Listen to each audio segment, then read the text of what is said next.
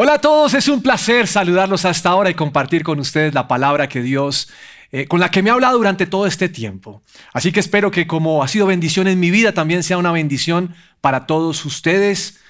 No sé si sea un asunto de la edad o el tiempo o la madurez, pero he llegado al punto donde me gusta ser altos en el camino. Algunos hablan acerca de pares en el camino. Y estas, eh, sencillamente estas acciones lo que han permitido en mi vida es que analice un poco lo que ha sucedido antes, mm, con el objetivo de revisar mis equivocaciones o mis aciertos, pero también para replantear y replantear con miras hacia adelante, para mirar qué puedo hacer mejor en cada circunstancia. Mm, eso me ha permitido saber dónde estoy y hacia dónde voy. Por eso quiero empezar esta predicación pidiéndole a ustedes que me acompañen a hacer lo mismo durante esta predicación. ¿Qué ha pasado durante estos 16 últimos meses en sus vidas? Y es interesante preguntarse ciertas cosas, como por ejemplo, ¿cómo les ha ido trabajando desde casa? Sé que algunos ya están en sus oficinas, pero ¿cómo les fue trabajando desde casa? Algunos tuvieron que hacer adecuaciones y cambiar ciertas cosas para poder dar un mejor desempeño laboral. Pero también, ¿cómo les ha ido con la iglesia virtual? Hace poco escuché que alguien dijo, yo no me conecto porque andar metido en pantallas, eso a mí no me gusta. Cuando la iglesia vuelva, yo voy. ¿Cómo les ha ido con los grupos de conexión? Porque algunos de nosotros estamos acostumbrados a saludar a la entrada y compartir y reír y al final tomar algo y, y esto ha sido diferente. ¿Qué es lo que más les ha costado en este tiempo de estar encerrados? Quiero que lo piense ahí. Para muchos es la vida social, como acaba de mencionar. Para otros ver los familiares, poder compartir, hacer vueltas, diligencias. ¿Cuántos kilos se han subido de peso? Porque en este tiempo la comida, algunos hemos estado más desaforados que otros. ¿Qué es lo más difícil que ha tenido que soportar de su esposo, de su esposa o sus hijos o sus padres? Eso es una pregunta interesante. Pero también quisiera saber cómo van los sueños. ¿Qué ha pasado con los sueños? Algunos se han desvanecido, otros han tomado una mayor fuerza. O un tema que hoy en día está de moda es la salud mental. ¿Cómo está su salud mental? ¿Qué pensamientos circulan en su cabeza? ¿Qué cosas lo levantan o qué cosas lo desaniman? ¿Cómo están las finanzas? Porque pareciera que algunos están mejor y otros han empeorado la situación financiera. Pero también quiero preguntar algo más. ¿Cómo está usted con Dios hoy? Y parecería una pregunta lógica o, más bien ilógica, pero saber cómo estamos con Dios nos permite entender cómo está la relación. Y, para mí es muy bueno sentarme y meditar y responder estas preguntas. Sé que algunos las respondieron eh, rápido, otros necesitan más tiempo para hacerlo. Pero sencillamente poder responder a cada cuestionamiento nos permite tener un espectro mayor de lo que está haciendo nuestra vida en la actualidad. Seguro que algunos hemos crecido, a otros todavía nos falta. Esto es una realidad. Particularmente en nuestra casa tuvimos que adecuar dos lugares de trabajo, mi esposa en un lado, yo en el otro, y ajustar ciertas cosas. Me hace mucha falta o nos hace mucha falta asistir a la iglesia a pesar de que hemos estado conectados a, las reuniones, eh, ver la gente, abrazar, llorar, reír, pellizcar, molestar, nos hace falta. Pero nos tocó ajustarnos a esta etapa y aunque no me gusta ni cinco, porque me siento aislado, nos tocó ajustarnos. De hecho, me subí dos kilos de peso. Ya los estoy bajando, pero me subí en cuanto al peso. Con todo esto, creo que muchos de nosotros tenemos un atorado en la garganta.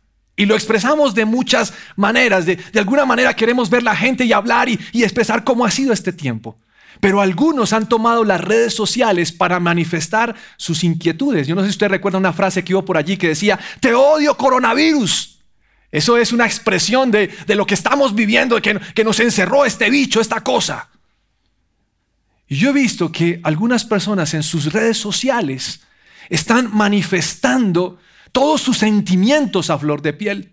Algunos hablan del paro, otros hablan del bloqueo, que la iglesia no hace nada, que yo esperé más de la iglesia, que los contagios, que la foto con la vacuna, que la foto sin la vacuna y la mascarilla, que el presidente, que la alcaldesa, que Colombia en la Copa América, que Brasil, que Neymar, o sea, un poco de cosas, que la presencialidad, que los alimentos han subido de precio, que el ministro no sabe cuánto cuesta la cubeta de los huevos.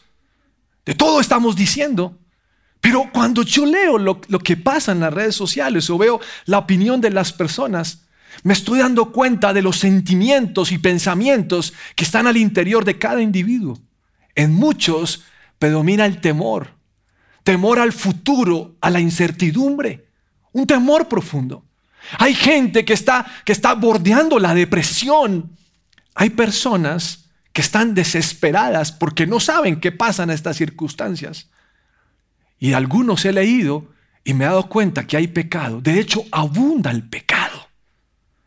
Algunos se pelearon con Dios y lo tindan el responsable de las circunstancias y situaciones y que no ha hecho absolutamente nada por las familias o por los individuos de las familias. Algunos se quejan malas palabras y expresan su rabia en cada línea de lo que escriben. Algunos solteros dicen, bueno, ¿y, cuándo me voy a casar? Y algunos casados dicen, bueno, ¿y cuándo me voy a separar? Otros, para otros, la pornografía tomó ventaja y son esclavos de esto. Y el aburrimiento se ha tornado muy fuerte. Hay cansancio, hay ansiedad, hay soledad. Y algunos preguntan, ¿habrá alguna salida? ¿Por qué nos ha pasado toda esta situación? Y para otros, lamentablemente, han perdido un ser querido. Un dolor desmesurado el que están viviendo a causa de esta y otras situaciones. Ahora, aunque no es el tema central de mi predicación, no sé si alguno de ustedes se ha preguntado si el fin del mundo está cerca. Ahora, no, no quiero sonar como apocalíptico, pero si hay señales bíblicamente hablando acerca del fin de los tiempos. Mire lo que dice Lucas capítulo 21, versículo 9. Cuando oigan de guerras y de levantamientos, no se dejen llevar por el pánico. Es verdad esas cosas deben suceder primero, pero el fin no vendrá inmediatamente después. Luego agregó, una nación entrará en guerra con otra y un reino con otro reino. Habrá grandes terremotos, hambres y plagas en muchos países. Y sucederán cosas aterradoras y grandes señales milagrosas del cielo. Ahí está hablando Jesús. Y versículos más adelante está hablando acerca de persecución acerca de juicios contra personas de su pueblo, problemas con miembros de la familia, odio, muerte, señales extrañas en el cielo y caos en el mundo. Esos son señales. Sin embargo, Jesús dice, todavía no se preocupen. ¿Por qué? Porque Él es nuestra confianza. Mateo 24 sigue complementando esto que leímos en Lucas y dice, muchos se apartarán de mí, se traicionarán unos a otros y se odiarán aparecerán muchos falsos profetas y engañarán a mucha gente. Abundará el pecado por todas partes y el amor de muchos se enfriará, pero el que se mantenga firme hasta el fin será salvo. Cuando uno lee estos pasajes, uno dice, oiga, el panorama no es alentador. Esto tiende como a complicarse y me pregunto, ¿será que Jesús ya va a venir? ¿Es el fin del mundo? Algunos dicen, no, pero no, Él no va a venir porque Dios es amor y Dios es tierno y compasivo. Lo cierto es que cuando uno lee estos pasajes y vive en estos tiempos que estamos viviendo, la tendencia es dudar o la tendencia es que se apague la fe. ¿Por qué? Porque no vemos cosas diferentes a la actualidad difícil que estamos viviendo. Porque a veces lo que sentimos no es acorde con una vida de victoria. Y algunas personas han llegado a poner en tela de juicio el amor de Dios por lo perplejo del mundo actual. Entonces, bajo estas circunstancias y lo que leo en las redes sociales, les quiero hacer otra pregunta. ¿Cómo están ustedes? Al individuo. Tal vez no, necesite responderlo delante de su esposa, su esposo, su familia. Pero, ¿cómo está usted? ¿Cómo está usted en cuanto a, a, su fe? ¿Cómo está usted en cuanto a ese ánimo? ¿Qué cosas lo han querido tirar al piso?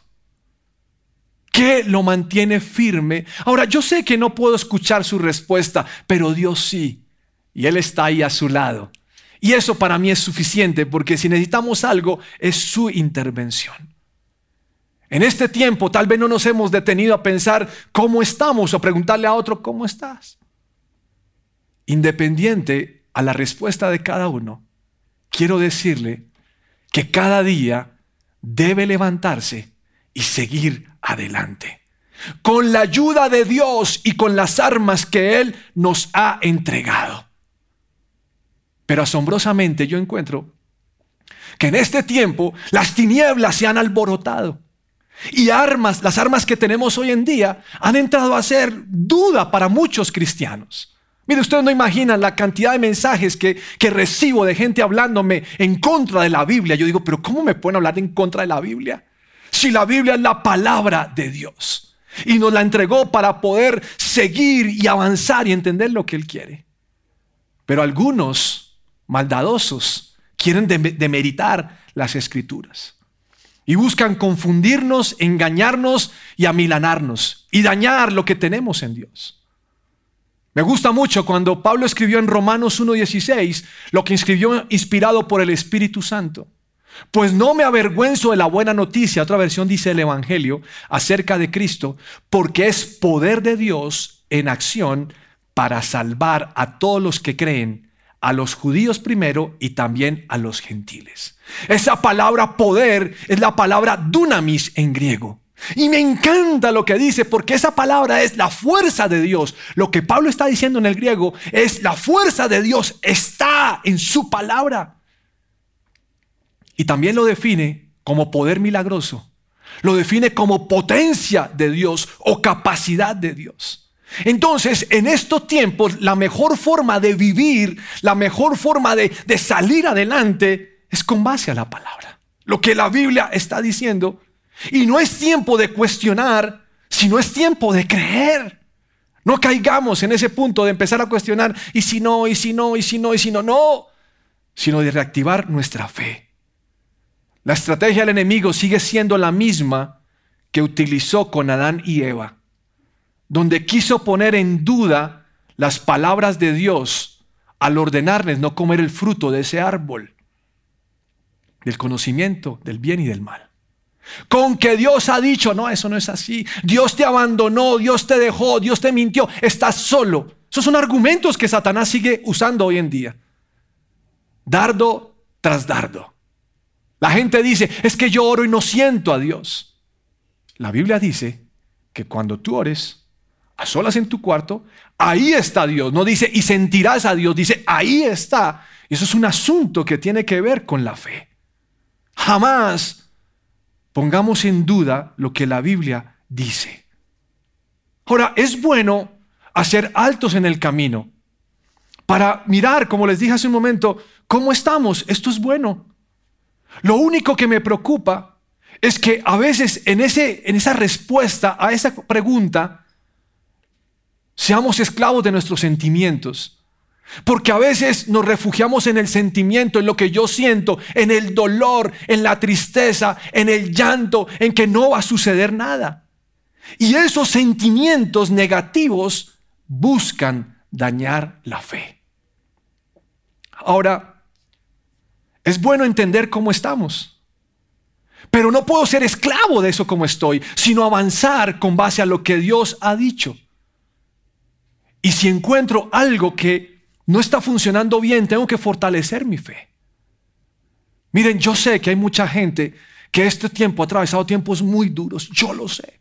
He hablado con algunos, con otros no, pero yo sé que son tiempos difíciles. Pero la fe no se puede apagar. La fe no puede escasear. Y mi fortaleza, su fortaleza viene cuando entendemos lo que la Biblia dice. Y sí, hay momentos donde toca cerrar los ojos y no ver alrededor porque todo el alrededor es malísimo y creer lo que la Biblia está diciendo, diciendo, Señor, yo creo a pesar de... La Biblia dice que la fe viene por el oír y el oír por la palabra de Dios. Es decir, tendríamos que pasar más tiempo consumiendo Biblia que noticieros. Más Biblia que malas noticias. Encontré este versículo en Proverbios capítulo 15, versículo 15. Para el abatido cada día acarrea dificultades. Para el de corazón feliz, la vida es un banquete continuo.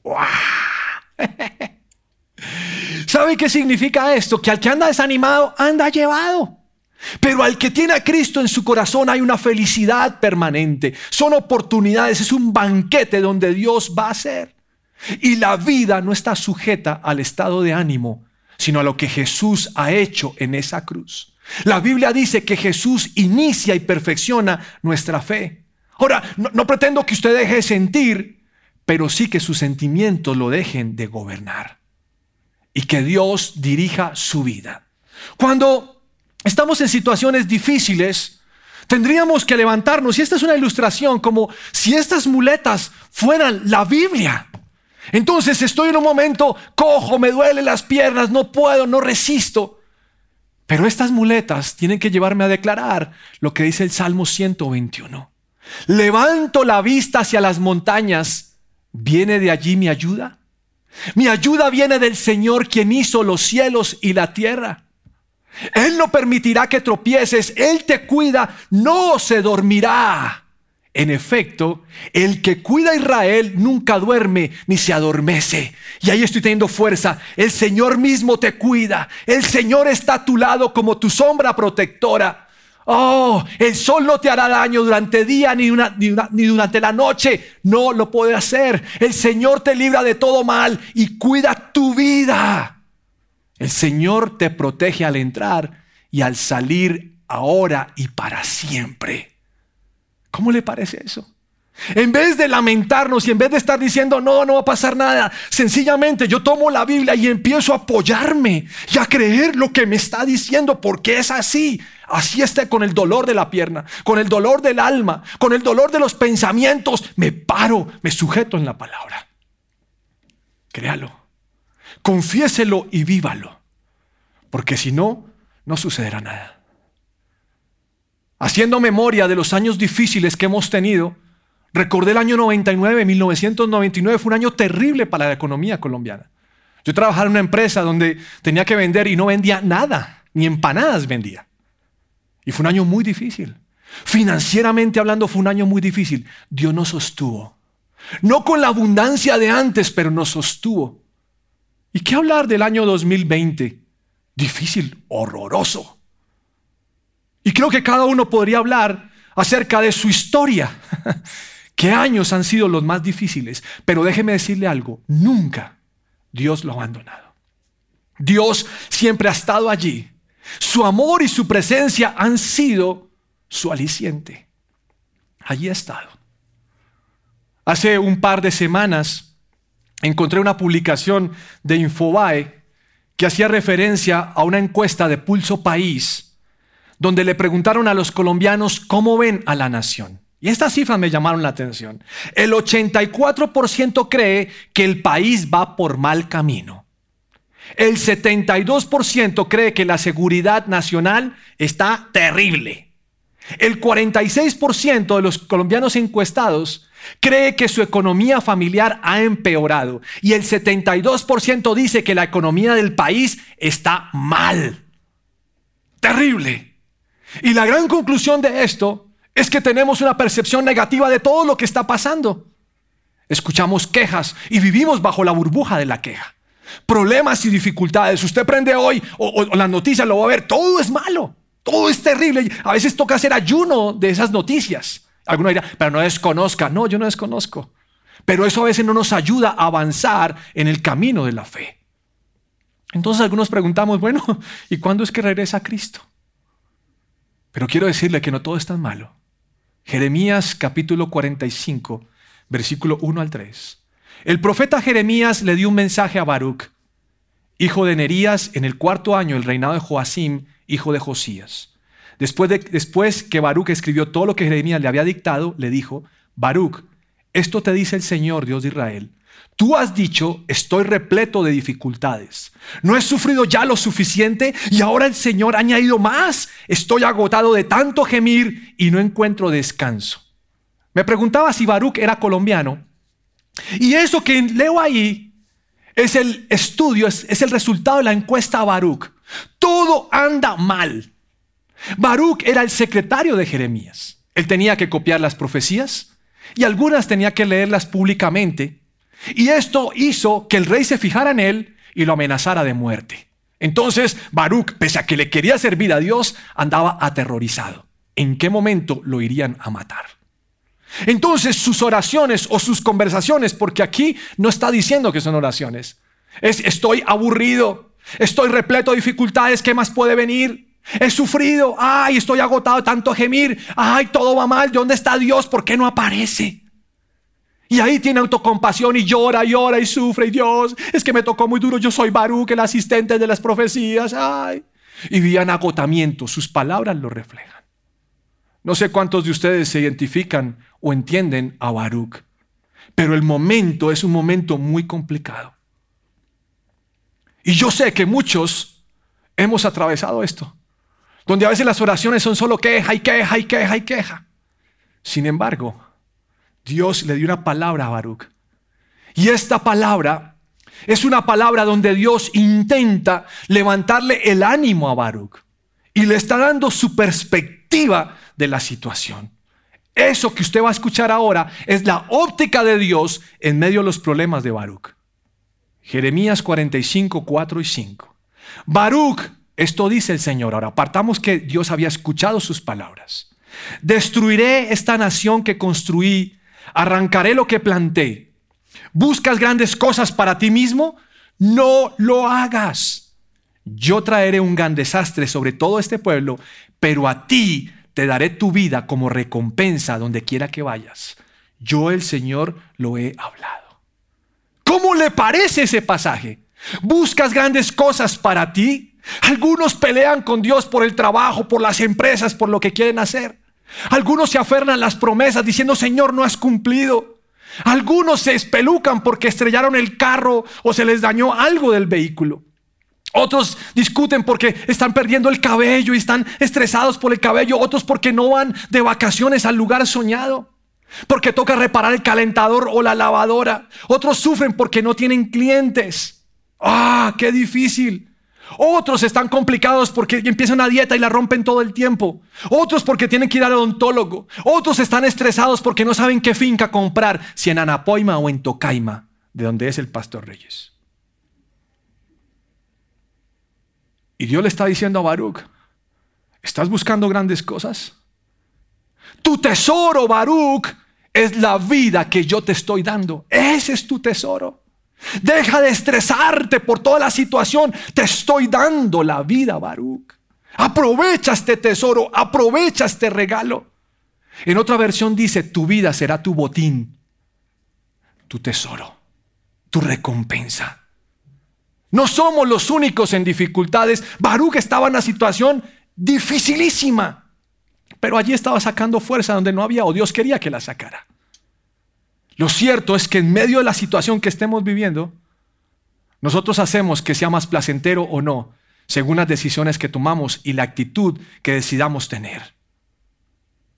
Baruch tenía que entender que lo más importante no eran las amenazas del rey, sino que tenía la vida. Pero a veces la vida se vuelve algo normal, algo con lo que convivimos. Sí, yo sé, hay pruebas, hay días donde comemos más y comemos menos, pero tenemos la vida. Y la vida es un regalo, la vida es un tesoro. Con una cantidad limitada de tiempo, la pregunta es, ¿qué queremos hacer con nuestra vida?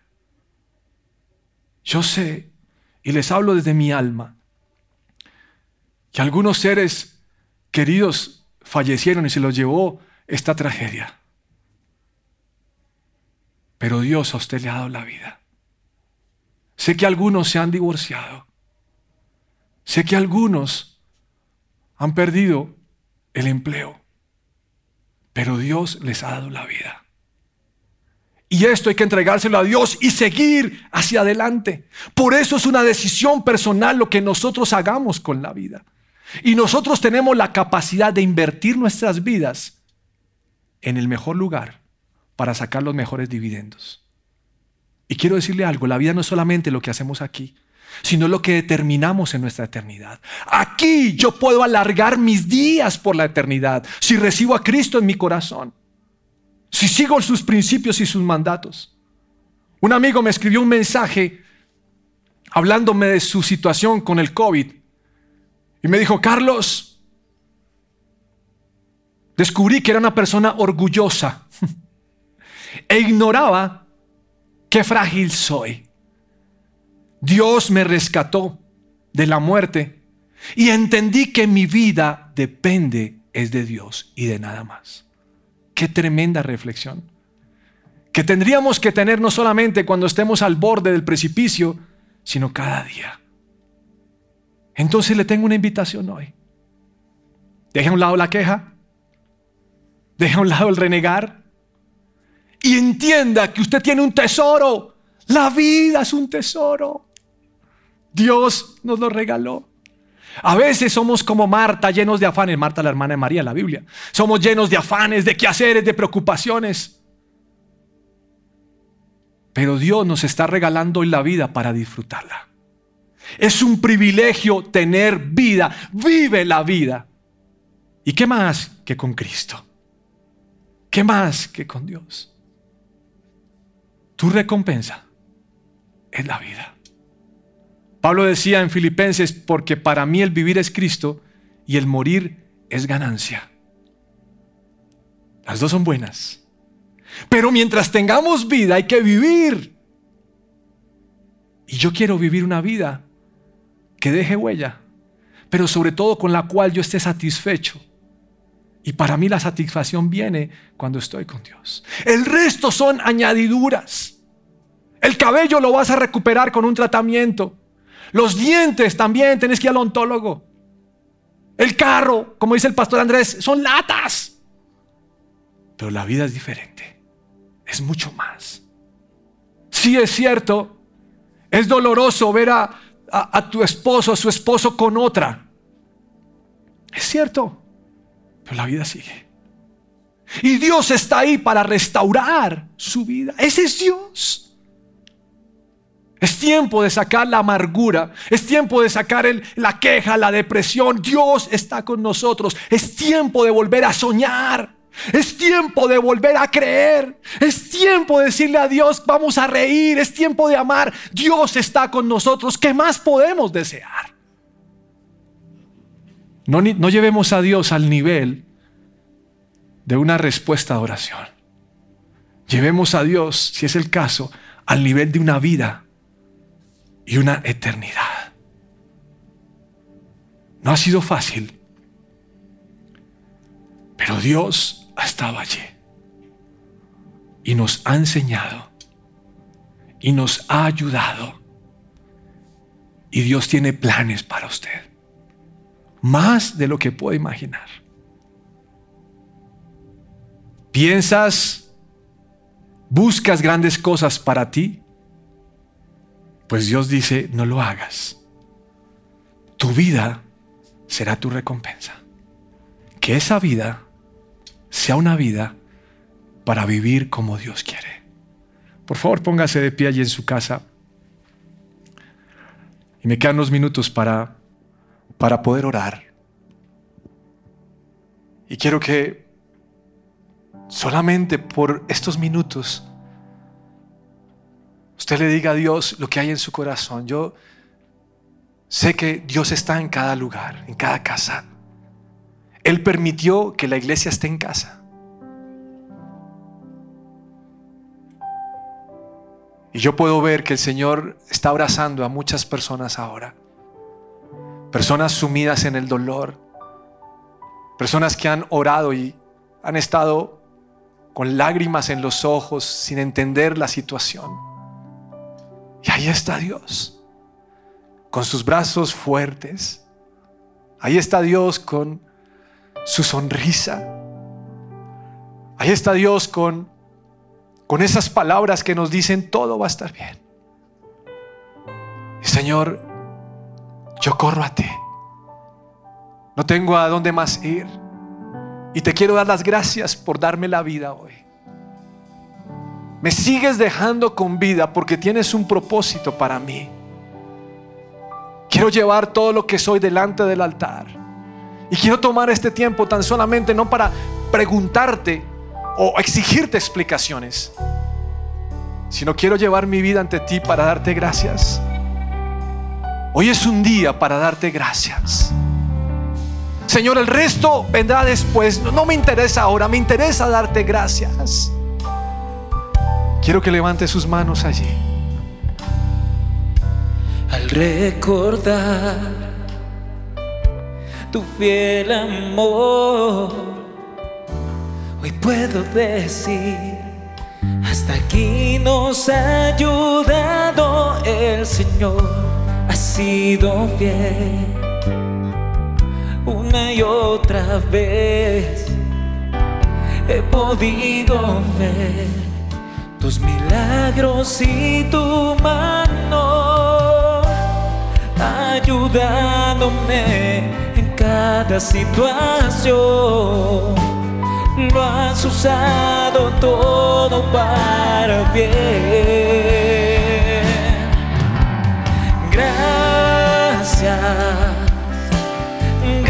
Gracias Dios. Gracias, gracias Dios. En este día gracias te daré. No sé dónde estaría